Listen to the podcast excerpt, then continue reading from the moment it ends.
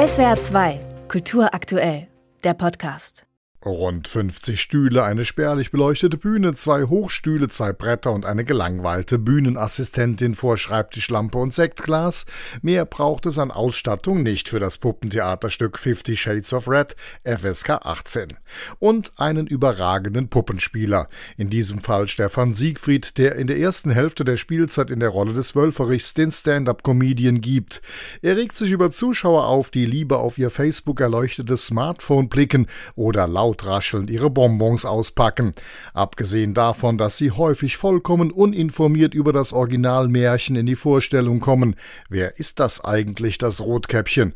Hundert Leute habe er gefragt. Auf Platz 3, weil es rot ist. Wählt sie SPD, hat sie ihre Tage, man weiß es nicht, aber man kann es gelten lassen. Platz 2, weil es im Wald wohnt. Ist doch klar. Platz 1. Feuerwehr! In der Pause bittet Wölferich Stefan Siegfried das Publikum Handlungsanweisungen zu schreiben.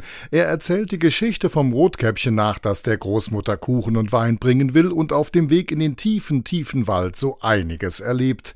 Eine Klingel ertönt und Puppenspielerin Hendrika de Grama liest einen Zettel vor. Rotkäppchen will dem Wolf unbedingt den Finger in den Po stecken. Schräge Ansage. Improvisationssicher gelingt Stefan Siegfried alias Wölfchen auch diese Wendung. Ein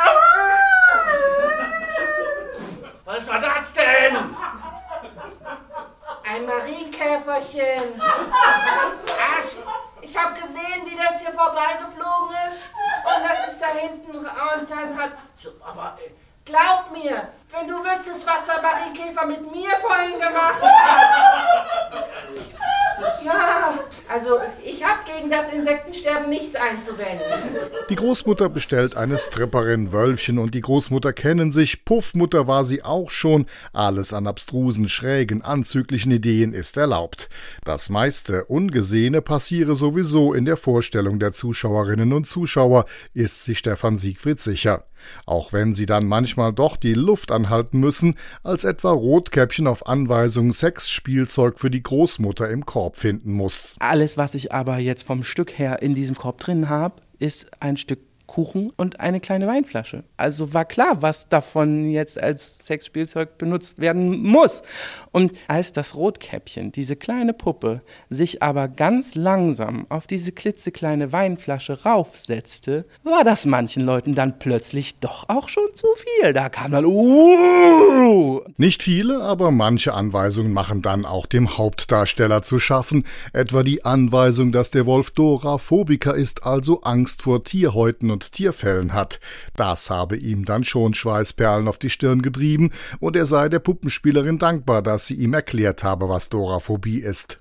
Bei der Generalprobe im stimmungsvollen C11 in Koblenz waren nur wenige Gäste dabei, denen hat es aber gefallen. Verspielt, locker, fühlte sich natürlich an. Das offene Ende, das Mitdenken, das äh, Unerwartete, das Wiedererkennen von Textpassagen, das kam dann auch. Ich gehe total beglückt raus, weil das, was mich wirklich beeindruckt hat, ist die totale Spontaneität. Der Blick des Spielers, als dann Rotkäppchen plötzlich beschloss, dass sie dem Wolf unbedingt den Finger in den Po stecken wollte, das hat mich mich doch sehr zum Lachen gebracht und fand ich sehr schön.